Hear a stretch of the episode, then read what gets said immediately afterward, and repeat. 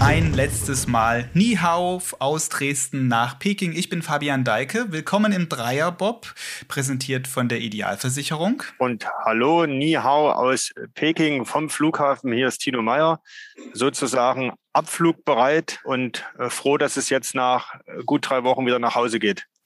Wir haben gerade eben ja schon im Vorgespräch so ein paar Sachen ausgetauscht. Ich glaube, am glücklichsten wirst du darüber sein, was dich erwartet, wenn du aus dem Flieger aussteigst an kulinarischen Sachen.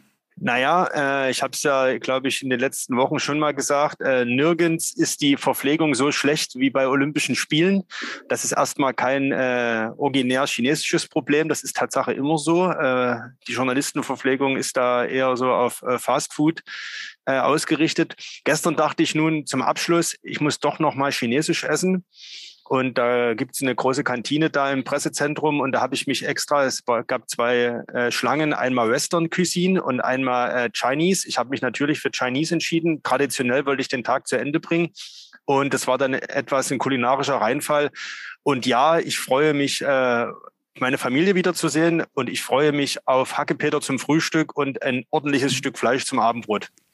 Und bleiben wir vielleicht gleich mal bei dem Bild. Butter bei die Fische machen wir jetzt hier nochmal in der letzten Folge. Eine kleine Olympiabilanz sollten wir ziehen und die beginnen wir am besten mit dem, was dann am Sonntag, also gestern, nochmal im Eiskanal von Yanqing passiert ist. Ja, ich habe meinen Text für sächsische.de überschrieben mit der Beste zum Schluss. Und das ist Tatsache, äh, vielerlei Hinsicht kann man das deuten. Der Viererbob-Wettkampf war eine der letzten Entscheidung dieser Spiele. Und als letzter äh, geht immer der Führende in die Bahn. Und das war Francesco Friedrich mit seinem Team. Und am Ende kam das raus, äh, womit alle gerechnet haben, was er sich vorgenommen hat, was aber weiß Gott, kein Selbstläufer ist. Er hat den Olympiasieg geholt, seine vierten Olympiasieg, nachdem er eine halbe Woche zuvor schon im Zweier gewonnen hatte und hat einen neuen Rekord aufgestellt, also eine neue Bestmarke. Er war ja schon 2018 zweimal Olympiasieger im Zweier und Vierer und hat diesen Erfolg jetzt vier Jahre später wiederholt. Das hat noch keiner geschafft. Es gab überhaupt erst sechs Piloten, die bei, einen, äh, bei, äh, bei Winterspielen Zweier und Vierer gewonnen haben wiederholt. Da ist er jetzt der Erste, der das vier Jahre später nochmal geschafft hat. Es war ja. ein sehr packender Wettkampf und danach äh, auch sehr, sehr emotional. Auch die Bilder der Siegerehrung sind sehr emotional gewesen. Wer das gesehen hat, vielleicht schildere ich das nochmal ganz kurz. Da war es dann noch so, dass die dass, dass Francesco Friedrich all seinen Anschiebern die Medaille um den Hals hing und dann zum Schluss die drei Anschieber zusammen ihm die Medaille um den Hals gehangen haben, wo man dann so gesehen hat, okay, in diesem Team, da stimmt es einfach. Vielleicht hören wir ganz zu Beginn dieser Folge mal kurz noch rein in das, was Francesco Friedrich und seine Anschieber gesagt haben, nachdem sie dann dem Viererbob Gold gewonnen haben. Ja, wir sind erstmal, erstmal fällt natürlich eine Last von den Schultern. Wir sind froh, hier unten angekommen zu sein, noch die Eins gesehen zu haben. Und wir sind einfach nur wahnsinnig glücklich und ohne diese super Startzeiten von den Jungs und auch ohne, wenn uns Martin oben mental die Daumen gedrückt hätte und dabei gewesen wäre, der hat genauso die Medaille verdient eigentlich wie die anderen. Ohne das wäre es nie möglich gewesen. Und genauso ohne die ganzen Betreuer, ohne die Trainer, ohne die Physios, ohne unsere Presseheike hier wäre das alles nie möglich gewesen, weil die haben uns alles abgenommen, was, was nur irgendwie geht. Und auch natürlich die zu Hause, die auf uns warten, vier Wochen lang, sind jetzt natürlich wahnsinnig froh, dass wir das geschafft haben, aber die sind auch genauso froh, dass wir morgen wieder im Flieger sitzen und nach Hause kommen. Und natürlich dann auch ja, der Familie wieder ein Stück zurückzugeben nach diesem verrückten Corona-Jahr oder nach den zwei Jahren, wo wir nur wegen Corona zum Teil noch mehrere Tage länger unterwegs waren, die eigentlich normalerweise nicht vonnöten gewesen wären. Ja, und deswegen ist jetzt erstmal ein bisschen Ruhe. Wir, wir sind trotzdem noch nicht müde. Die vier Jahre danach kommen noch. Wir wollen Cortina alle zusammen feiern mit allen Sponsoren, Freunden, Familie. Wir wollen da eins, zwei Busse mit hinbringen und wollen dort zusammen einen gemeinsamen persönlichen Abschluss bringen, nachdem wir Sochi, Pyeongchang und China hatten, wo es schwierig möglich war, dass dort die ganzen Freunde, Familie und so weiter mit hin konnten. Ja, man hat es gehört, Francesco Friedrich nach seinem Vierersieg war sehr, sehr erleichtert. Und man hat es vor allen Dingen gesehen. Er ist ja niemand, der große Worte macht oder der jetzt überschäumend sich freut und dann äh, Kraftausdrücke benutzt, sondern äh, man muss ihm ins Gesicht schauen und da sieht man eigentlich, wie groß die Last gewesen ist, die von seinen Schultern gefallen ist und wie glücklich er äh, doch auch war, das große, große Ziel, was er jetzt vier Jahre lang verfolgt hat, doch erreicht zu haben. Und es waren, weiß Gott, keine einfachen Spiele für ihn. Er war, glaube ich, mental so sehr gefordert wie noch nie, was gar nicht mal an dem Druck lag, dass er Favorit war, sondern er hatte doch massive äh, Materialsorgen. Ich will es nicht Probleme nennen, sondern eher Sorgen. Und das waren gerade vor dem jeweiligen Wettkämpfen im Zweier und Vierer doch sehr, sehr nervenaufreibende Tage, die äh, er und sein Team, seine Anschieber da verbracht haben. Hm. Du hattest übrigens neulich das Wort, äh, er ist kein überschäumender Euphoriker äh, gebraucht. Das könnte man an dieser Stelle nochmal holen. Aber ja, das mit diesem Material Sorgen, Materialproblemchen, das ist tatsächlich ein großes Thema gewesen im Bob. Wir erinnern uns da auch an die Geschichte bei dem Zweierbob-Wettbewerb, als er ja dann den Bob von Kim Kalicki genommen hatte, auf den zurückgegriffen hat. Das ist ja auch so eine Geschichte in der Geschichte, in dieser Olympischen, wenn man so will würde sagen, an dieser Stelle machen wir einen goldigen thematischen Cut, schwenken langsam über in Richtung Silber, denn wir ziehen ja hier Bilanz und da gehört eine ganz wichtige Silbermedaille aus sächsischer Sicht dazu, nämlich die von Axel Jung und mit dem sprechen wir auch nachher gleich. Was dieses gesamte Thema umgibt, auch die Medaille von Axel Jung, ist die gesamte Corona-Thematik, Tino. Das ist ja auch das, was dich als Journalist vor Ort so ähm, ja geprägt hat oder was für dich eindrückliche Bilder hat sammeln lassen? Auf jeden Fall. Es war ja im Vorfeld immer schon von Corona-Glücksspielen die Rede.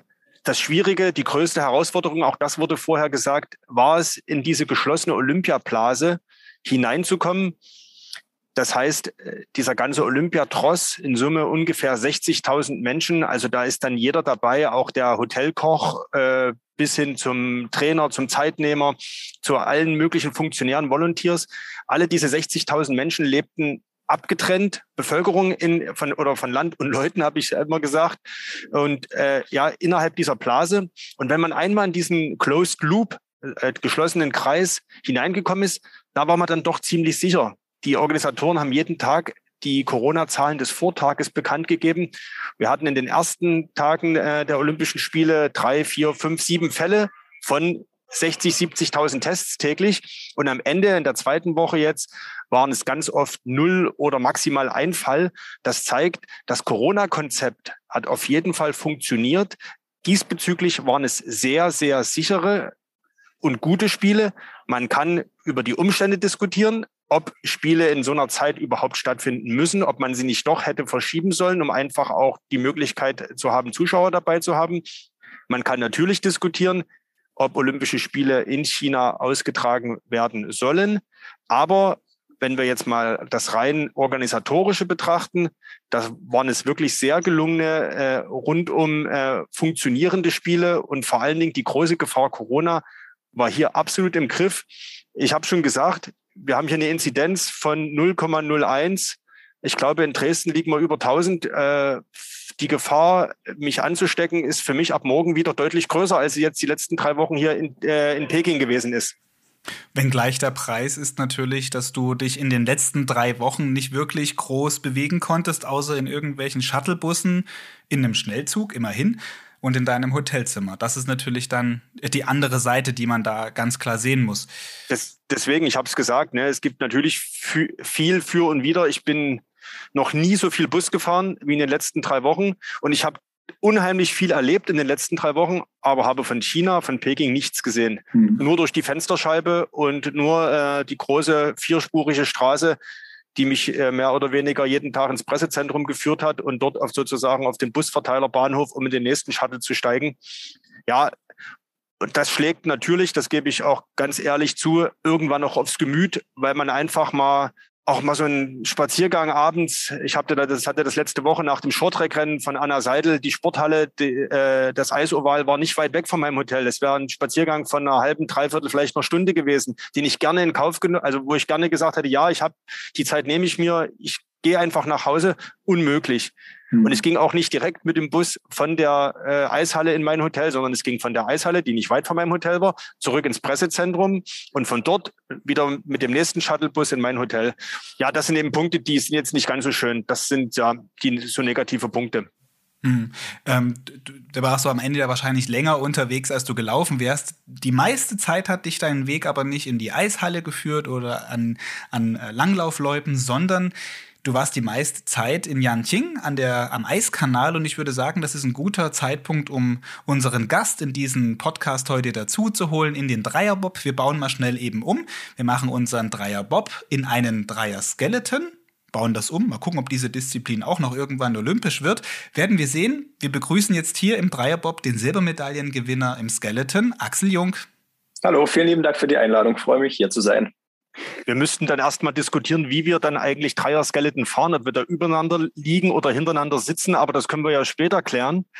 Axel, du bist seit einer Woche zurück aus Peking ihr Skeletonis wart ja zur Hälfte dran und dann, äh, also zur Hälfte der Spiele und danach musste man ja sofort Peking verlassen.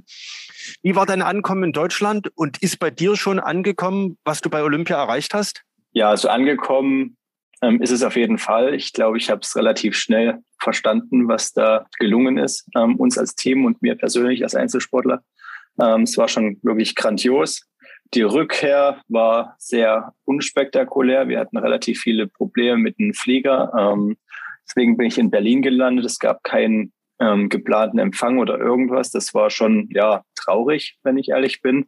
Vor allem, weil ich danach gesehen habe, dass bei den Frauen, als die gelandet sind, ähm, die einen Empfang von der Bundespolizei hatten und ich glaube auch noch mehr. Das war schon wirklich schade.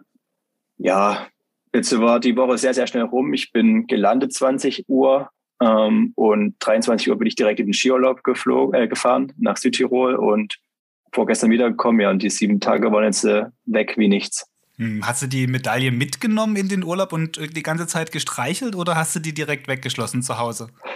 Ähm, ja, da gab es schon wilde ähm, Diskussionen. Ähm, also ich war mit Freunden im Skiurlaub, wir waren zehn Leute und die waren Freitag alle noch hier bei mir zu Hause bei meiner Freundin und haben zusammen ähm, alle das Rennen geschaut und sind dann losgefahren und wir sind dann nachgereist. Und da gab es natürlich einen, der, ja, der, der bringt die mit, der bringt die mit und alle anderen niemals, der bringt die niemals mit, die ist viel zu wertvoll. Was ist, wenn die kaputt geht oder im Hotel ge geklaut wird oder irgendwas? Da gesagt, ah nee, der hat auch dann Fotos als Erinnerung, der macht das schon. Und äh, also ich habe sie natürlich mitgebracht, weil ich bin natürlich auch unfassbar stolz drauf. Und ähm, tatsächlich ist das so für mich eigentlich fast das Schönste daran. Also ich bin da überhaupt nicht zurückhaltend oder so, sondern ich freue mich richtig doll, wenn jemand fragt, darf ich die Medaille sehen? Also dann mhm. renne ich los und hol das Ding und zeig's und freue mich zu sehen, wie sehr diejenigen das cool finden, die Medaille mal in der Hand zu haben. Dann ist ja jetzt schade, dass wir hier eine Videokonferenz machen müssen. Ja. also wir würden die natürlich auch gern mal angucken und auch streicheln sozusagen. Ähm, wir im Dreierbob sind ja keine olympische Disziplin. Vielleicht kannst du uns ja mal beschreiben, wie sie sich anfasst, wie sie sich anfühlt und was vielleicht draufsteht. Ähm, ja, ist auf jeden Fall weitaus schwerer und hochwertiger, als ich gedacht habe. Also die Medaillen stehen ja immer so ein bisschen in Kritik, dass sie nicht mehr, also zum Beispiel die Golde, dass, dass sie nicht echt Gold ist, sondern nur eine Legierung. Ähm, ja, also ich habe ja schon ein paar Wochen, Monate vorher die Bilder auf ähm, Social Media gesehen, ähm, wie die Medaillen aussehen und ja, ich glaube, da kannst du jeden Sportler fragen, wenn es die erste ist, dann denkt man sich, das ist die schönste Medaille, die es je gab. Und so ging es mir auch. Also ich hatte mir die schon relativ früh dann ähm, auf dem Computer als Hintergrundbild gemacht, um auch diesen Anreiz zu haben. Ich will diese Medaille haben. Ähm, habe da auch einfach nur diese drei einen Komplettsatz ähm, als Hintergrund gehabt. Also jetzt nicht irgendwie gezielt die goldene, silberne oder bronzene, sondern einfach die Medaillen, dass ich, sag ich mal, das Ziel immer vor Augen habe. Ja, und in Real ist sie einfach noch schöner. Sie sieht wirklich cool aus, hochwertig. Hat leider schon zwei Kerben drin, direkt vom ersten Abend. Ähm, hatte ich sie umhängen und mich hat jemand zu sich gezogen, wollte mich umarmen und zwischen uns war aber ein Geländer und da ist die Medaille gegen das Geländer gekracht und hat jetzt so zwei kleine Kanten drin, aber ja, ich denke, ist einzigartig damit. Aber da hast du eine Geschichte da hast du noch genau. eine zusätzliche Geschichte zu deiner Medaille. Ist das dann auch dann dieser Olympiamoment für dich gewesen? Du bist ja auch, ja, als dann die Siegerehrung war, so mit einem Skispringer-Sprung auf, die, auf das Podest gesprungen. Ähm, war das für dich der Moment bei, Olympischen, bei den Olympischen Spielen oder war es doch eher der Moment, dass für dich klar geworden ist nach deiner Corona-Geschichte, über die wir dann auch gleich noch sprechen, dass du überhaupt starten darfst? Was war denn so für dich der Olympiamoment? Ja, definitiv die Einfahrt ins Ziel. Also es ist ja in Peking noch so ein bisschen, du fährst ins Ziel und dann ist es noch relativ weit. Ähm, weil die Geschwindigkeiten unten relativ hoch sind und dann fährst du ins Ziel und siehst noch keine Anzeigetafel und dann wirst du richtig, wo ist jetzt die Anzeigetafel? Ich will da jetzt drauf gucken und dann fährst du noch über die erste Hucke, dann siehst du ganz kurz eine Zeit, da kannst du noch nicht ganz hundertprozentig einschätzen und dann erst über die zweite siehst du dann wirklich, was los ist. Und ja, das, da ist natürlich wirklich alles abgefallen. Also ich habe mich auch ganz ehrlich gefühlt wie der Gewinner. Ähm, und sag ich mal, das Schönste war dann, das Team unten stehen zu sehen, vor allem David Lingmann, bei der einfach unglaublich emotional bei den ganzen Wettkämpfen dabei ist. Also egal, ob das ein Weltcup ist oder Olympia, aber jetzt war es natürlich nochmal extremer. Und ihn da zu sehen, wie er jubelt und dann in seine Arme springen zu können, das war, das war das Beste. Dein Olympia oder für dich begann ja Olympia ja schon viel früher die Spiele fangen ja mindestens immer eine Saison vorher an, wenn man sich so, wenn man so sich vorbereitet und wenn man so Abläufe, äh, wenn man diesen Olympia-Flow reinkommen will. Nur war die Saison vor den Olympischen Spielen für dich gar keine gute. Du warst verletzt, hast dann die Heim-WM in Altenberg verpasst. Der Trainer hat dich nicht nominiert. Dann begann mhm. der Olympiawinter mit starken Ergebnissen im Weltcup. Dann kam die Corona-Infektion und am Ende gab es Silber. Nimm uns doch mal mit auf deinen Weg zu Olympia. Der ist echt sehr, sehr lang. Ich wüsste gar nicht, wo ich anfangen soll. Ähm, es fing ja wirklich eigentlich schon, sag ich mal, die Vorgeschichte beginnt eigentlich 2015 ähm, mit der Diagnose, dass ich einen gebrochenen Wirbel habe, ähm, der nach vorne abrutscht. Da hatte ich ja dann schon die ersten zwei, drei Jahre danach richtig dolle Probleme bis eigentlich 2018, ähm, also in, in, Vorbereitung auf Pyeongchang, ähm, war ich damals zweieinhalb Monate, glaube ich, insgesamt ähm, in Reha, ähm, wo wir das Problem endlich in den Griff bekommen haben. Nach 2018, ähm, also nach den Olympischen Spielen, war ich im Sommerurlaub auf Sri Lanka. Da fing dann auf einmal an, meine Achillessehnen weh zu tun. Und das hat sich dann eigentlich auf ein Maximum ähm, verschlimmert bis letzte Saison, ähm, so dass ich eigentlich, ja nicht eigentlich, sondern es war tatsächlich so, jeden Tag mit Schmerzen aufgestanden bin. Also immer, wenn ich aufgestanden bin und die ersten zehn Minuten des Tages konnte ich eigentlich fast nicht gehen, weil die Achillessehnen, ja, keine Ahnung, ob sie sich verkürzt haben oder auf jeden Fall waren die so gereizt, dass jeder Schritt einfach wehtat und dass dann einfach Bewegung reingebracht werden musste, bis da überhaupt erstmal was möglich war. Ähm, und das kam eben auch vom Rücken, deswegen hängt das zusammen. Ähm, dadurch, dass sich der Wirbel nach vorne ähm, verschiebt, verengt sich hinter, hinterm Wirbel der Nervenkanal. Der Nervenkanal bekommt Druck und das ist halt genau der Bereich, der für die Versorgung von Wade, Achillessehne und Fuß verantwortlich ist. Und deswegen ist das halt so eine wirklich komplexe, zusammenhängende Geschichte, die wirklich sehr, sehr schwer war, in den Griff zu bekommen. Ja, und dann kam letztes Jahr neben Rücken und Achillessehne noch pfeiferisches Drüsenfieber dazu. Ähm, und ja, irgendwann kannst du es halt einfach nicht mehr kompensieren. Und dann war einfach die Leistung nicht gut genug. Ähm, dann kam noch dazu, dass wir eine Selektion letztes Jahr in Sigulda hatten, auf einer Bahn, auf der ich vorher nur ein einziges Mal war und die anderen schon häufiger. Ja, und dann waren einfach die drei anderen Jungs besser als ich. Ich habe mich nicht qualifiziert, habe mich danach erstmal, ja, also zu dem Zeitpunkt wusste ich noch gar nicht mit dem Pfeifrischen. Dann waren halt die Trainer wirklich perplex, als sie auch gesagt haben, du fährst gut, du, du startest eigentlich gut von der Technik, wir können es uns nicht erklären, du musst jetzt einfach mal einen ärztlichen Check machen, was los ist mit deinem Körper, warum deine Leistung jetzt gerade innerhalb von ein paar Wochen so abfällt. Ja, und dann haben wir eigentlich alles Mögliche gemacht und dann kam eben auch raus, dass ich Pfeifrisches habe, ähm, was auch den Leistungsabfall erklärt hat zu dem damaligen Zeitpunkt. Ja, und dann musste ich erstmal Training komplett rausnehmen, ähm, habe mich aber sehr, sehr viel aufs Fahren konzentriert, ähm, versucht da ein paar Problemstellen bei mir abzuarbeiten, weil ich in der Vergangenheit schon eher über die Startleistung, also über die Athletik gekommen bin und fahrerisch meine Defizite hatte im Vergleich zum Beispiel Christopher oder Alex.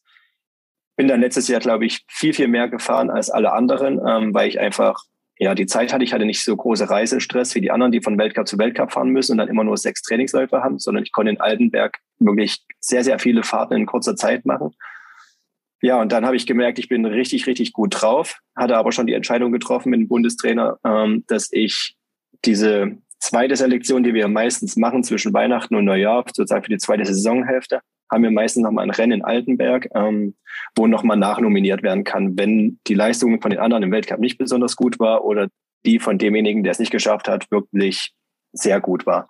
Ähm, das haben wir aber schon, wie gesagt, im Vorhinein, ich glaube zwei Wochen oder so vorher entschieden, dass wir das nicht machen.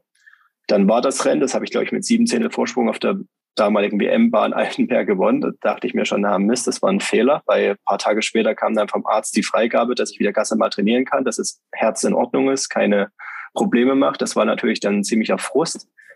Ja, und dann hatte ich noch den einen Weltcup im Königssee bekommen, wo ich Vierter war mit, glaube ich, 1100 oder so Rückstand auf Gold. Ähm, also ich war eigentlich wieder total gut drauf. Ähm, Startleistungen waren nicht besonders gut, aber es hatte halt trotzdem gereicht, weil ich fahrerisch einen ähm, Sprung nach oben gemacht habe und war dann eigentlich sehr, sehr sicher, dass ich jetzt äh, zur WM nachnominiert werde oder beziehungsweise zumindest das sportlich entschieden wird und wir einfach nochmal eine Selektion in Vorbereitung auf die WM machen. Und dann hat mich einfach der Bundestrainer angerufen und hat gesagt, wir haben jetzt entschieden, du fährst nicht. Ähm, es ist uns zu gefährlich, dass du die Startleistung über vier Läufe nicht hinbekommst. Und wir wollen, dass du dich jetzt schon auf die olympische Saison vorbereitest. Das war Ende Januar. Und das war natürlich großer Frust bei mir dabei. Ich konnte es absolut nicht verstehen. Ich fand, das war eine sehr unsportliche, unfaire Lösung, da mir halt paar Tage vorher noch was anderes gesagt wurde. Ähm, dann hing ich erstmal zwei, drei Wochen ziemlich durch.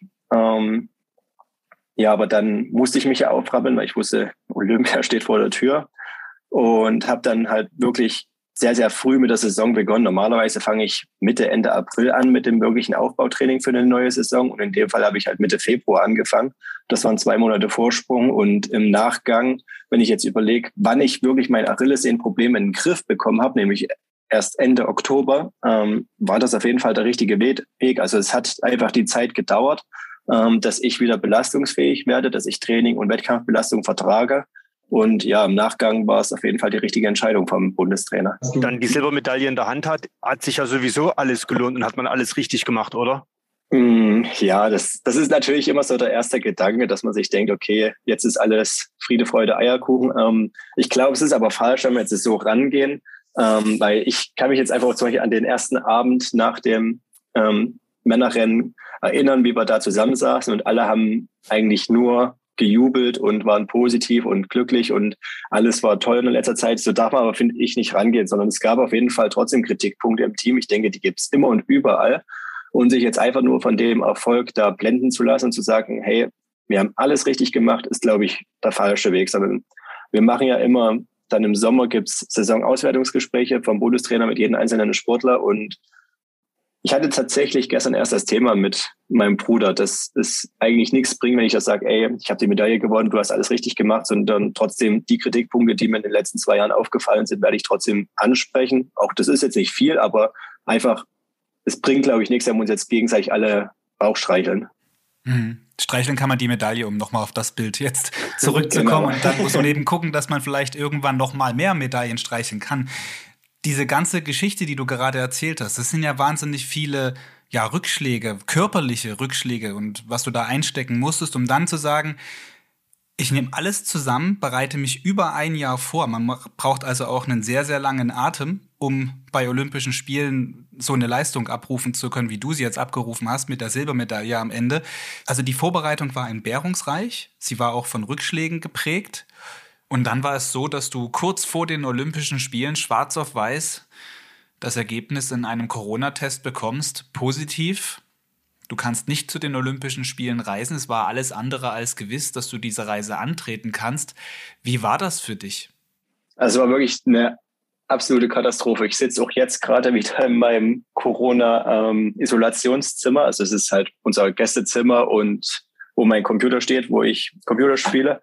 Ähm, ja, es war wirklich eine totale Katastrophe. Also mein Bruder hat es in irgendeinem Interview, glaube ich, ganz gut gesagt. Er hat gesagt, er hat mich noch nie so niedergeschlagen und demotiviert erlebt, obwohl ich in einer sehr, sehr guten Phase war. Ich war topfit, sowohl fahrerisch als auch materiell, als auch athletisch. Und ja, wie gesagt, ich war Zweiter am Gesamtweltcup, hatte vier Protestplätze in dieser Saison, die beste Saison eigentlich meiner Karriere bis jetzt. Und war natürlich unfassbar motiviert, weil ich auch wusste, Peking liegt mir. Also ich war ja auch schon in Pyeongchang und da war es so von Anfang an, dass ich mit der Bahn nicht sonderlich gut zurechtkam. Deswegen, da war irgendwie nicht so der Flow da. Und in Peking war das einfach, ich bin die erste Fahrt runtergefahren im Oktober und habe mich richtig wohl gefühlt. Es hat so richtig viel Spaß gemacht auf dieser Bahn. Dann habe ich da die zwei Selektionsrennen mit jeweils über eine halbe Sekunde Vorsprung gewonnen, was in unserer Sportart echt viel ist. Und mit dem ganzen Wissen dann sich vorzubereiten und zu wissen, in zwei Wochen startet und du hast richtig, richtig gute Chancen.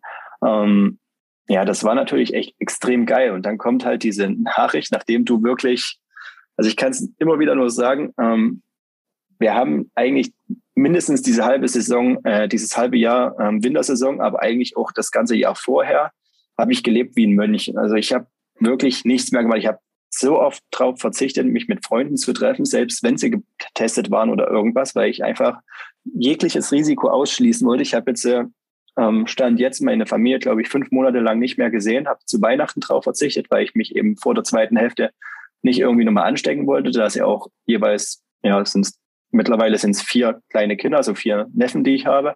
Das war alles vielleicht auch ein bisschen übertrieben von mir, aber ich sage mal, ich habe wirklich mein komplettes Privatleben auch dem Sport hinten angestellt und ja, sehr viel zurückgenommen und das dann wirklich genau in dieser Phase, wo es absolut nicht passieren darf, in dieser letzten zwei Wochen vor Olympia dann die, dieser positive Test kommt, das hat mich schon ziemlich fertig gemacht. Also wo das erste Ergebnis kam, dachte ich mir, okay, das war's, keine Chance mehr.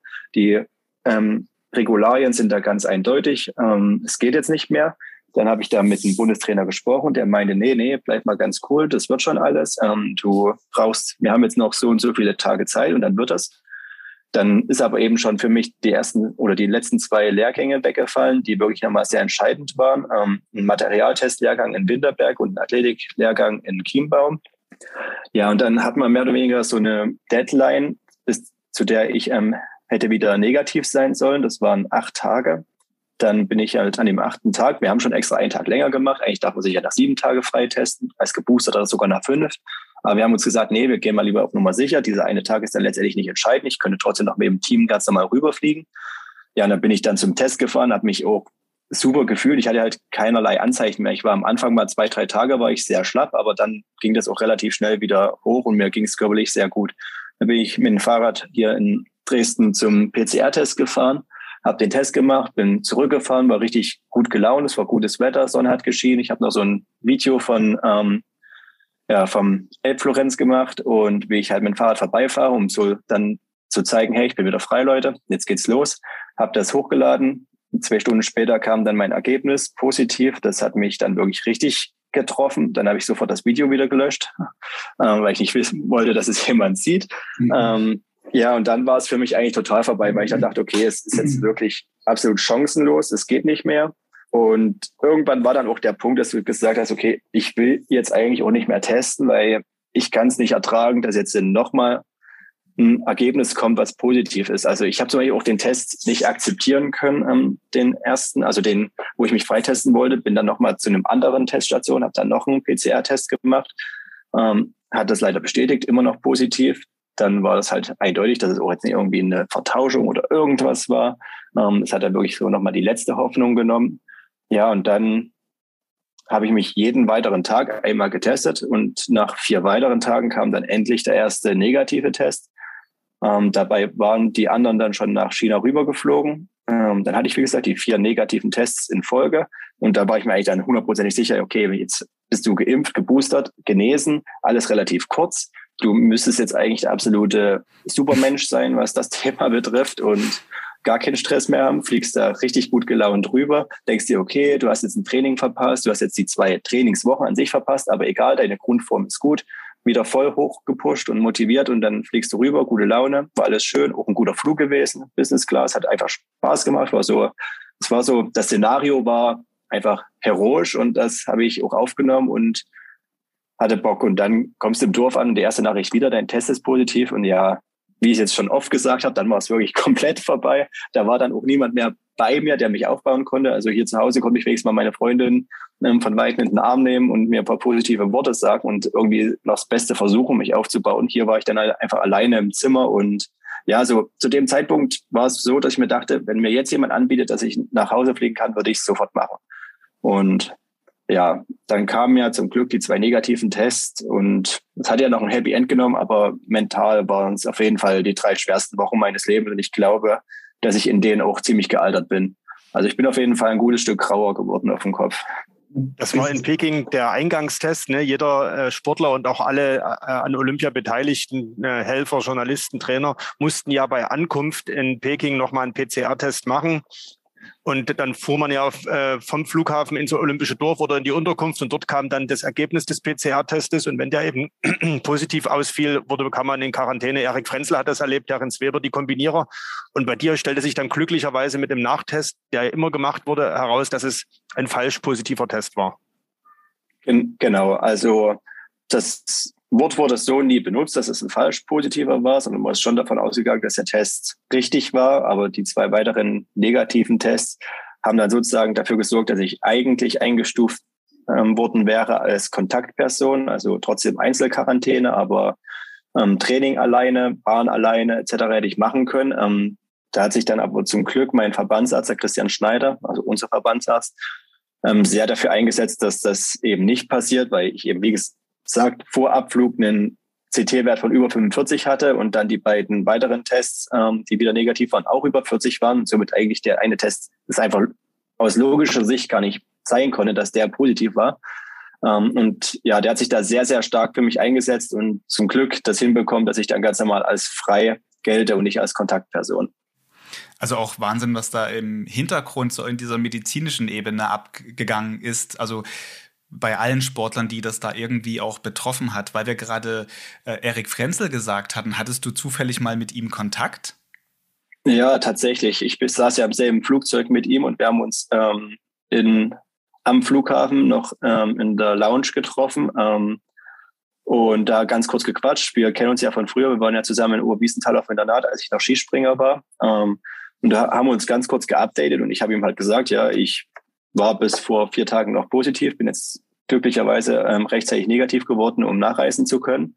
Ähm, da war er ganz überrascht, also er hat das gar nicht mitbekommen, ist ja auch logisch, Skeleton hat ja keine mediale Aufmerksamkeit. Ähm, ja, und als ich dann gehört habe, dass es vier, fünf Positive auf unserem Flugzeug mhm. gab und dass es nicht nur ich war, da hatte ich echt auch kurz ein schlechtes Gewissen, weil ich dachte, was ist jetzt, wenn das wirklich, wenn, wenn ich es wirklich noch hatte und ähm, ich derjenige war, der das verbreitet hat, und dann dachte ich mir, nee, es kann ja gar nicht sein. Ich hatte vier negative Tests, ich muss kein schlechtes Gewissen haben. Ähm, jeder wäre in meiner Situation darüber geflogen. Aber trotzdem war das irgendwie so die ganze Zeit noch so im Hinterkopf drin, auch dass ich dachte, ah, ey, hoffentlich denken die jetzt nicht, dass sie es von mir haben und haben jetzt so einen inneren Hass auf mich, weil sie wissen, dass ich alles kurz vorher ähm, positiv an dem Flugzeug saß. Aber ich hoffe mal, dass die alle clever genug sind, das einschätzen zu können, dass das eigentlich nicht möglich ist, dass sie es von mir haben. Was am Ende natürlich die Geschichten eint, eine Silbermedaille, also zumindest Erik Frenze. Ja, und, und bei da habe ich mich auch wirklich extrem gefreut. Man hat natürlich gesehen, wie er sich gequält hat und dass es für ihn definitiv nicht einfach war. Und ich fand es auch sehr, sehr traurig, dass zum Beispiel im Ziel die anderen zwei ähm, auf den Geiger gewartet haben und ihn begrüßt haben und Erik halt nicht dabei war. Wahrscheinlich aus den Gründen, dass sie gesagt haben, hey, du musst noch in Einzelquarantäne bleiben, schätze ich jetzt mal. Aber ich habe mich unglaublich für ihn gefreut, weil es ein sympathischer Sportler und schön, dass es für ihn noch so ein halbwegs Happy End genommen hat. Mhm. Weil du gerade Happy End sagst und, und Glück und vielleicht auch Freuen über diese ja, über diese positiven Nachrichten da von den Olympischen Spielen von sächsischen Athleten. Du hast ein paar Mal schon deinen Bruder in diesem Gespräch erwähnt. Ich hatte, als du ähm, zu Silber gerast bist, an dem Tag habe ich natürlich hier in Dresden gesessen, das im Fernsehen verfolgt und da kam eine Live-Schalte, ich glaube, das war in der ARD, aus einer, aus einer, ja, so einer Art Halle und da war so dein Fanclub da und da wurde dein Bruder auch interviewt und er war den Tränen nah. Ich glaube, nein, er hatte, glaube ich, auch sogar Tränen in den Augen, als er da gesprochen wurde. Wie wichtig ist das, dass da zu Hause so eine große Truppe, dann in deinem Fall ja ein großer Fanclub auch, da dahinter steht? Bekommt man das irgendwie mit, 7000 Kilometer weit entfernt? Also es ist extrem wichtig, ohne dass ich es mitbekomme. Also ich habe natürlich auch mehrmals nachgefragt bei meinem Bruder, hey, wie sieht's aus, wie viele kommen und so. Und hat mich die ganze Zeit eigentlich abgewimmelt und hat gesagt, Junge, konzentriere dich aufs Wesentliche. Du machst deinen Sport, ich mache hier, dass das hier eine schöne Veranstaltung wird. Aber ich bin da immer sehr interessiert, weil ich, also ich will auch immer, dass er mir danach alle möglichen Fotos und Videos schickt, weil ich das gerne aufsauge und sehe, wie sich die anderen freuen. Das ist eigentlich ja der schönste Lohn neben der Medaille. Ähm, ja, in der Vergangenheit hatte ich ja nun schon ein, zwei Rennen, ähm, wo wirklich ein sehr, sehr großer Fanclub von mir da war. Ich glaube, das Maximum waren mal 130 Leute in Altenberg. Ähm, das klingt jetzt für viele Sportarten ziemlich lächerlich. Für uns ist es absolut überragend. Also ich hatte auch schon Weltmeisterschaft in Whistler, da waren an den zwei Tagen insgesamt keine 50 Leute an der Bahn.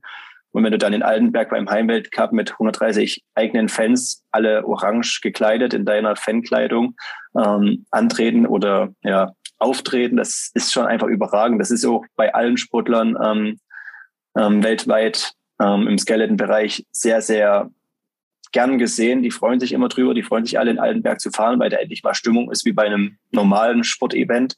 Ähm, die sind immer auch gut zu hören. Genau, die sind ja nicht nur zu sehen mit den orangenen äh, T-Shirts, sondern auch immer gut zu oh. hören. Ganz genau, ja. Also da merkt man schon, dass da auch der eine oder andere Fußballfan dabei ist, der merkt, äh, der weiß, wie man Stimmung macht. Ähm, mhm. Mit Trommel, mit großer Fahne, mit Bengalos, ähm, alles, denke ich, in einem trotzdem sehr sympathischen Bereich. Also es macht schon einfach unfassbar viel Spaß und da diesen Rückhalt zu fühlen, also das, das, das hat man schon. Also das Gefühl fährt schon mit.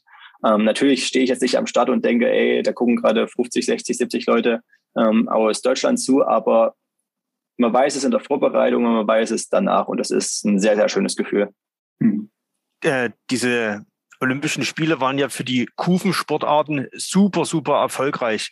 Ich habe eine Medaillenbilanz gesehen, da waren Nationen aufgeführt und der Deutsche Bob- und Schlittenverband als, als, als einzelne, äh, also als, als eigene Kategorie und ihr werdet sozusagen Zweiter in der Nation oder im, im Medaillenspiegel. Das, ich glaube, das sagt schon vieles. Dazu kommt, dass ihr als Skeletonis, ihr seid da bisher bei Olympia immer ein bisschen abgefallen. Die Frauen haben immer mal schon eine Medaille gewonnen, ihr Männer noch nie. Und nun sind es gleich zwei geworden. Kannst du uns sagen, äh, was den Ausschlag dafür gegeben hat, was da jetzt passiert ist? Ja, du hast danach immer, äh, hast danach auch schon beschrieben, die letzten zwei Jahre habt ihr noch mal einen Schritt gemacht. Was hat jetzt, was hat jetzt dazu geführt, dass ihr gleich zwei Medaillen gewonnen habt?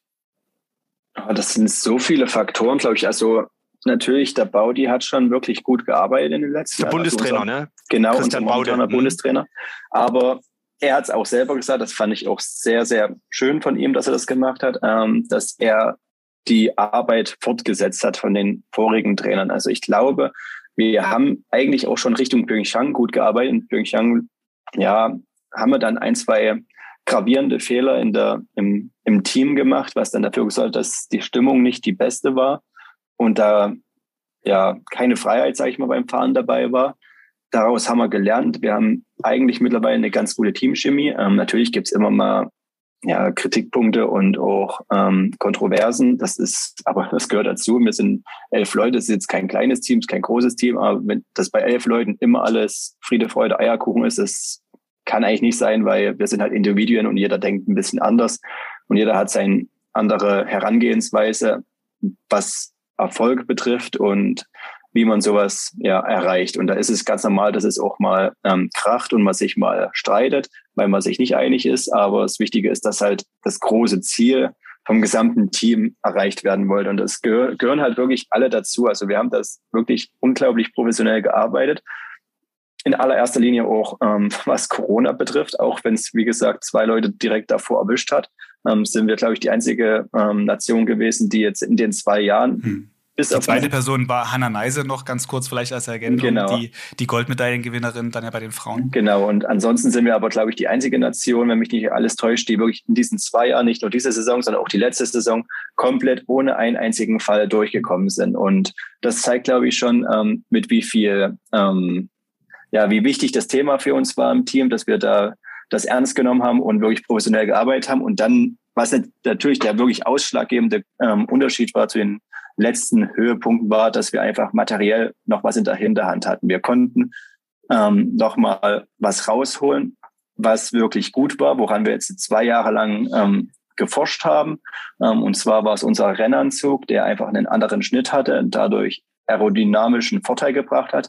Auf dieser sehr, sehr langen Bahn in Peking natürlich ein ganz entscheidender Faktor. Und ja, aber das war halt auch kein Zuckerschläger, sondern das war jetzt wirklich zwei mhm. Jahre lang, haben wir nur an diesen einen Rennanzug gearbeitet, der, glaube ich, drei oder viermal komplett neu gemacht werden musste, weil er nicht durchs Reglement gekommen ähm, wäre, so wie er am Anfang war. Ähm, immer wieder sind Sportler nach, in die Schweiz gefahren zu BAMS, unserem Anzughersteller. Immer wieder hatten wir ähm, Windkanaltests in Dresden, die wirklich eigentlich von früh um sieben bis abends 22 Uhr ging für einen Bundestrainer zumindestens ähm, für jeden Sportler so um die drei Stunden.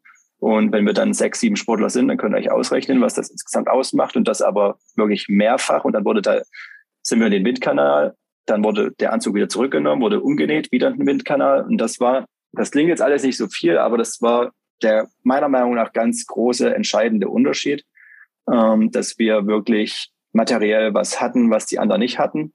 Und ja, das hat letztendlich den Erfolg gebracht. Und dann natürlich dann ähm, die sportliche Leistung von den Athleten. Ja, und so ein Wissen darum, dass man einen gewissen Vorteil sich vielleicht auch erarbeitet hat, das gibt ja dann das Übrige auch mental dazu. Aber ein spannendes Detail auf jeden Fall finde ich, wir sprechen hier am Dreierbob auch sehr oft so über Materialfragen. Gerade beim Bob haben wir da sehr viel schon gelernt.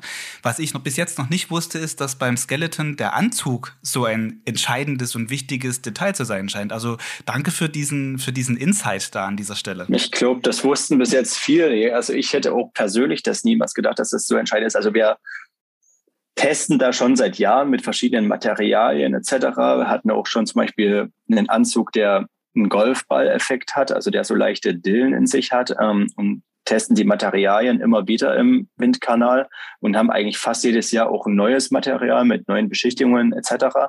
Aber das macht jetzt an sich nicht den Riesenunterschied aus. Ähm, aber die Briten, die ja in den letzten Jahren immer sehr erfolgreich bei Olympia waren, die hatten immer bei Olympia einen Anzug mit dieser Kapuze, wie wir jetzt halt hatten. Und das war letztendlich, haben wir uns das abgeschaut, ähm, nachdem wir zwei, dreimal ja, blöd aus der Wäsche geguckt haben bei den letzten Olympischen Spielen. Im wahrsten Sinne des Wortes dann. Genau. Weil die sind ja wirklich seit ähm, Whistler, also seit 2010 haben die bei jeder olympischen, äh, bei allen Olympischen Spielen eine Medaille gewonnen, obwohl es jetzt keine große Skeleton-Nation ist und die im Weltcup eigentlich auch nie besonders gut waren, ähm, haben die es immer geschafft, zum Höhepunkt was rauszuholen, womit sie dann erfolgreich waren. Und das war letztendlich das Vorbild bei uns. Was hast du für ein Verhältnis äh, zum Olympiasieger, zum Christopher Krodia? Wenn man euch am, äh, in Interviews nicht nur bei den Spielen, auch davor bei den Weltcuprennen gesehen habe, das ist immer sehr wertschätzend und man hat das Gefühl, ihr gönnt euch den Erfolg auch gegenseitig. Da gibt es jetzt keinen Neid.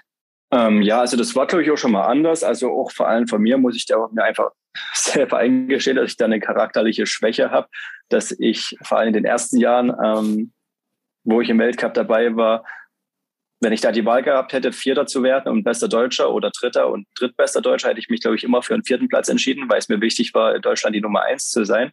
Ähm, was mir zum Glück auch viele Jahre gelungen ist, aber mittlerweile, also vor allem dieses Jahr, der Christopher hat vom ersten Rennen ähm, in Eagles gezeigt, dass dieses Jahr mit ihm zu rechnen ist. Und ich weiß, wie professionell er arbeitet. Habe mich da auch versucht, tatsächlich ähm, ein bisschen ranzuhängen an ihn. Ähm, und sage ich mal von der Professionalität mir eine Scheibe abzuschneiden, da ich doch teilweise auch manchmal einfach ein bisschen gemütlicher bin. Ähm, ich würde schon sagen, dass ich auch sehr professionell bin, aber Christoph ist einfach noch mal wirklich noch mal zwei Level drüber, weil einfach wirklich ja ist einfach extrem, aber sehr positiv. Ähm, ja und deswegen dieses Jahr habe ich habe ich es ihm wirklich von ganzem Herzen gönnen können, weil er sich einfach verdient hat, weil er ähm, nach seinem Rückschlag ähm, wirklich stark zurückgekommen ist, sich da aufgearbeitet hat, jetzt gezeigt hat, dass es nicht nur Altenberg ist, wo er konkurrenzfähig ist, sondern dass es auf der ganzen Welt ist. Und somit geht die mit Goldmedaille bei ihm total gerechtfertigt. Ähm, ich denke, wenn meine Vorbereitung besser gewesen wäre, ähm, dass Corona nicht gewesen wäre, wäre ich vielleicht mit ein bisschen mehr Selbstbewusstsein rübergefahren und wäre auch beim Wettkampf vor allem am ersten Tag nicht so nervös geworden äh, gewesen da meine Leistung am ersten Tag wirklich nicht besonders gut war, sondern ich da wirklich profitiert habe von unserem materiellen Vorteil. Ähm, sonst wäre es bei mir, glaube ich, nicht eine Medaille geworden. Ähm, aber ich denke, wenn das alles nicht gewesen wäre, hätte ich eine ärgern können um Gold. Aber ja, ich bin auch so wirklich zufrieden und er hat es verdient. Du bist zufrieden, sagst du. Ärgern um Gold wäre trotzdem vielleicht schön. Jetzt ist so ein olympischer Zyklus immer vier Jahre lang. Du bist 30, hast vorhin eine ganze Reihe an Verletzungen und Vorgeschichte erzählt. Würdest du denken, du nimmst das alles nochmal auf dich und das nächste Mal muss man ja auch nicht so weit reisen? Ja, es ist total verrückt. Also, also grundsätzlich erstmal ja, aber das stand auch schon vorher bei mir fest, weil ich vor allem nach der letzten Saison, wo ich nicht dabei war, gemerkt habe, der Sport bedeutet mir tatsächlich viel, viel mehr, als ich mir selber vorher eingestehen wollte. Ich dachte immer so, ja, ich, ich mache es halt, weil es ist irgendwie zufällig dazu gekommen und ich bin ganz gut, deswegen bleibe ich dabei. Ähm, als ich dann letztes Jahr nicht gefahren bin und mir die Weltkraft von zu Hause angucken musste, habe ich gemerkt, wie wichtig mir der Sport mittlerweile ist. Ähm, ja, der Sport hat sich halt auch in den letzten Jahren wirklich in eine coole Richtung entwickelt. Es wird immer interessanter, die Rennen werden immer spannender, die Leistungsdichte Dichte größer. Ähm, ja, das macht unglaublich viel Spaß. Und deswegen, mein Ziel ist es auf jeden Fall noch vier Jahre zu machen, aber mir ist es auch sehr, sehr wichtig, dass ich aufhöre ähm, an einem Punkt meiner Karriere, wo ich wirklich konkurrenzfähig und leistungsstark bin und nicht, dass es irgendwann so ist, dass ich um Platz 15 mitfahre und weil dir der Nachwuchs von hinten drückt und dann der Trainer noch sagt, ja, willst du jetzt wirklich noch eine Saison machen? Und ich dann irgendwann so sage, na gut, ich höre jetzt mal auf, sondern ich will schon mit einer erfolgreichen Saison ähm, aufhören. Ja, aber wann das sein wird, das entscheidet natürlich auch die Konkurrenz, das entscheidet natürlich auch der Körper, wobei ich auch da dazu sagen muss, ähm, die medizinische Verpflegung und ja, die Möglichkeiten, die ich habe, meinen Körper zu pflegen, sind natürlich während meiner Leistungssportzeit eigentlich besser und größer als danach. Ähm, ich bin mir, um ehrlich zu sein, nicht sicher. Natürlich, die Belastung für den Körper ist auch viel, viel größer durch das ständige Training etc. Aber die Probleme, die ich habe, die, die sind ja nicht mehr wegzudenken. Also mein Wirbel wird nie wieder zusammenwachsen und das ist mir ja bewusst. Und das ist eigentlich nur aufrechtzuerhalten durch eine ordentliche medizinische Versorgung und durch ein ordentliches Training. Und ich glaube, dass wenn ich nach 2018 mit Sport aufgehört hätte, gänge es mir jetzt körperlich schlechter, als es mir jetzt geht, da ich halt wirklich professionell dran gearbeitet habe. Und so gehe ich auch in die nächsten vier Jahre. Ähm, ich weiß, dass ich nicht mehr 18 bin und jeden Tag 100 Prozent Vollgas trainieren kann, sondern ich muss mit Köpfchen trainieren, ich muss clever trainieren. Und ich denke, das gelingt mir und ich hoffe, dass ich in vier Jahren nochmal genauso konkurrenzfähig bin wie jetzt und dann aber mit vielen Fans an der Bahn und dass es einfach nochmal ein sehr, sehr schönes Ereignis wird. Hoffentlich dann auch ohne Corona. Wir nehmen das mal alles so mit, auch ohne Corona, mit Köpfchen zu Gold. Ich würde sagen, das, das ist das Motto für die nächsten vier Jahre. Das klingt sehr gut. Jo. Jetzt lass uns mal nicht, lass uns mal gar nicht so weit gucken. Lass uns mal auf die nächsten Wochen äh, und Monate gucken. Olympia ist vorbei, das war der Saisonhöhepunkt. Du warst jetzt äh, schon eine Woche, äh, Woche im Urlaub. Äh, steigst du jetzt diese Saison nochmal auf den Skeleton drauf oder ist die Saison jetzt endgültig durch? Äh, wie geht das jetzt die nächsten Wochen und Monate für dich weiter? Ähm, nee, die Saison ist jetzt tatsächlich vorbei. Ähm, ich hatte jetzt auch leider nur eine Woche frei. Also das, das Jahr wird jetzt tatsächlich ziemlich hart. Ähm, da ich ab heute, also ich muss so gerade auf die Uhr gucken, in 40 Minuten muss ich ähm, am Hauptbahnhof sein, dann fängt mein Praktikum an. Ähm, ich mache dieses Jahr meinen Aufstieg, also ich bin ja in der Sportfördergruppe der Bundespolizei, habe von 2013 bis 2016 meine Ausbildung gemacht und seit letzten Jahr, also in den mittleren Dienst, und seit letztem Jahr ähm, bietet die Sportförderung bei uns auch den Aufstieg in gehobenen Dienst an. Ähm, letztes Jahr kam es für mich absolut nicht in Frage. In Vorbereitung auf Olympia wollte ich das nicht machen, sondern da wollte ich mich aufs Wesentliche konzentrieren. Und dieses Jahr, dann danach olympischen Saison, dachte ich mir, das ist der perfekte Zeitpunkt, um auch seine nachsportliche Karriere ähm, weiter zu fördern. Ähm, ja, und deswegen habe ich mich jetzt entschieden, dieses Jahr den Aufstieg zu machen. Das sind vier Monate Ausbildung in Bad Endorf und insgesamt neun Wochen Praktikum. Die meisten machen es so, dass sie das Praktikum nach der Ausbildung machen, also ab Mitte, Ende Juli damit anfangen. Ähm, das wäre mir aber dann wieder zu stressig geworden mit Hinblick auf die kommende Saison, dass dann wirklich die unmittelbare Vorbereitung dann noch mit Praktikum ähm, zu verbinden. Das ist einfach ja doppelte Belastung und doppelter Stress. Deswegen ist jetzt die Pause sehr, sehr kurz. Ich hatte jetzt sieben Tage frei.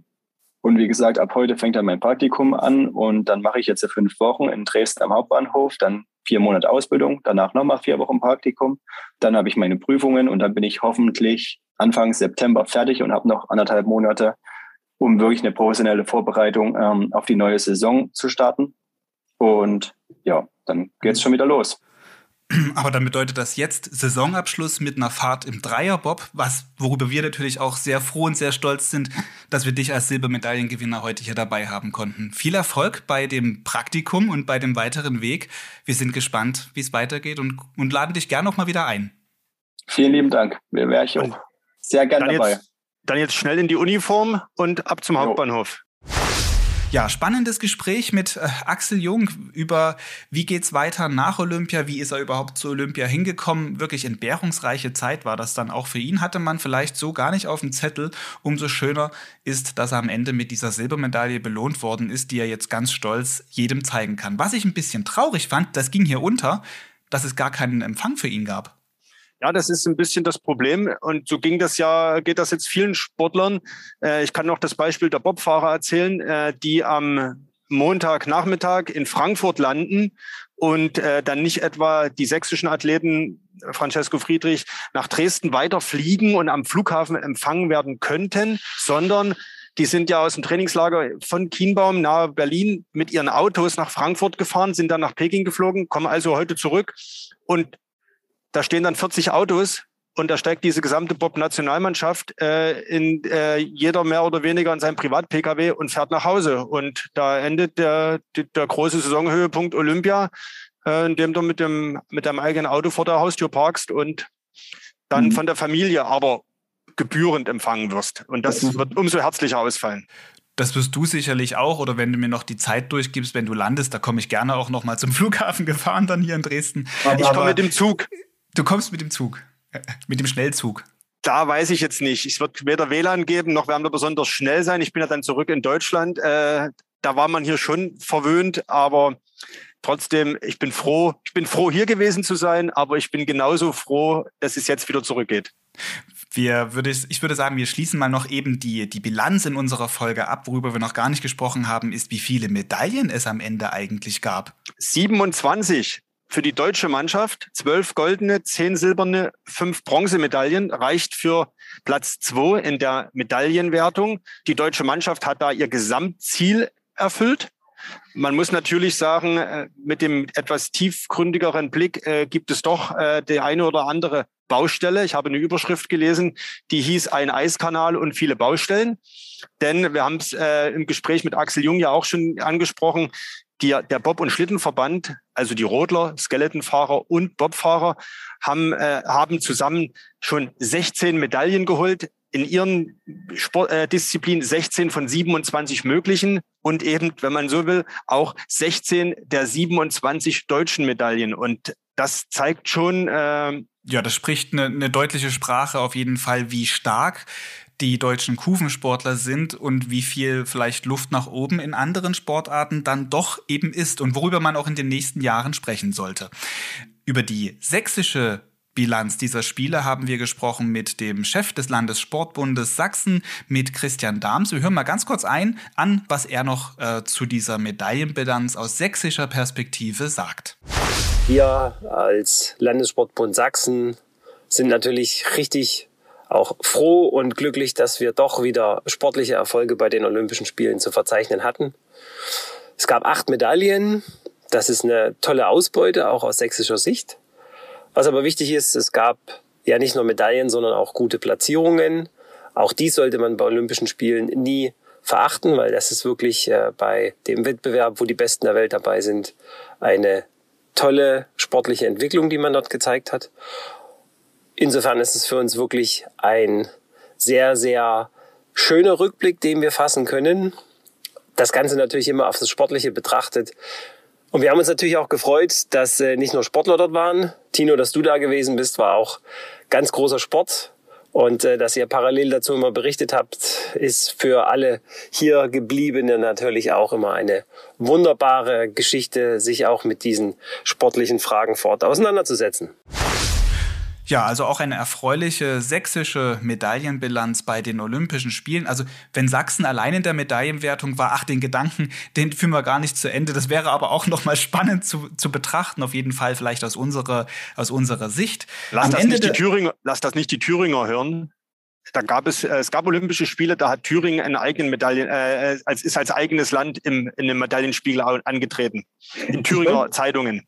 Ich wollte das wollen wir jetzt mal nicht machen. Genau, und ich wollte gerade eben versöhnlich rausgehen und sagen, am Ende hat dann Thorsten Marges für die Bob-Piloten nochmal die Fahne hochgehalten, beziehungsweise für Deutschland bei der Abschlussfeier. Jetzt ist ja gar kein Sportler mehr da, außer du, Tino, du bist noch der letzte äh, verbleibende sächsische Journalist, würde ich dich jetzt mal so bezeichnen. Trag die Fahne noch gut raus aus deinem, äh, aus dem Flughafen ins Flugzeug Und dann geht es ja schon bald los für dich. Das stimmt. Äh, jetzt schnell einchecken und äh, kurz nach Mitternacht hebt der Flieger dann ab und dann geht's zurück. Guten Flug dir. Wir sprechen uns, wenn du wieder zurück in Sachsen bist. Da gibt es sicherlich noch die eine oder andere Folge Dreierbob in dieser Wintersportsaison, denn die ist ja mit Olympia bei uns noch nicht vorbei. Nach Olympia ist vor Olympia und äh, so ein Dreierbob hat äh, gefühlt ganzjährig Saison. So sieht's aus. Für jetzt ist erstmal hier bei den Olympischen Spielen im Dreierbob auch zu Ende vorbei aus. Es waren ja, spannende, interessante, aufreibende drei Wochen. Wir haben immer über Videokonferenzen gesprochen und ich bin eigentlich ganz froh darüber, dass wir uns vielleicht demnächst dann doch auch mal wieder sehen können. Das stimmt. Und dann vielleicht sogar auch äh, mit Abstand, aber auch ohne Maske. Weil wenn man die jetzt, ich habe die jetzt gefühlt drei Wochen äh, Tag und Nacht aufgehabt, da freue ich mich auch mal wieder ohne Maske unterwegs zu sein. Ja, du musstest dich nicht rasieren, das ist ja der Vorteil, ne? Sieht man ja nicht. Das stimmt, da können wir froh sein, dass wir hier ein Podcast-Gespräch führen und die, unsere Videokonferenz äh, nicht zu sehen ist. So sieht's aus. Tino, dir guten Flug. Das war der Dreierbob. Weiterhin informiert um alle Sportthemen, die wichtig sind aus sächsischer Sicht, sind sie natürlich auf sächsische.de. Damit tschüss, bis zur nächsten Folge hier im Dreierbob.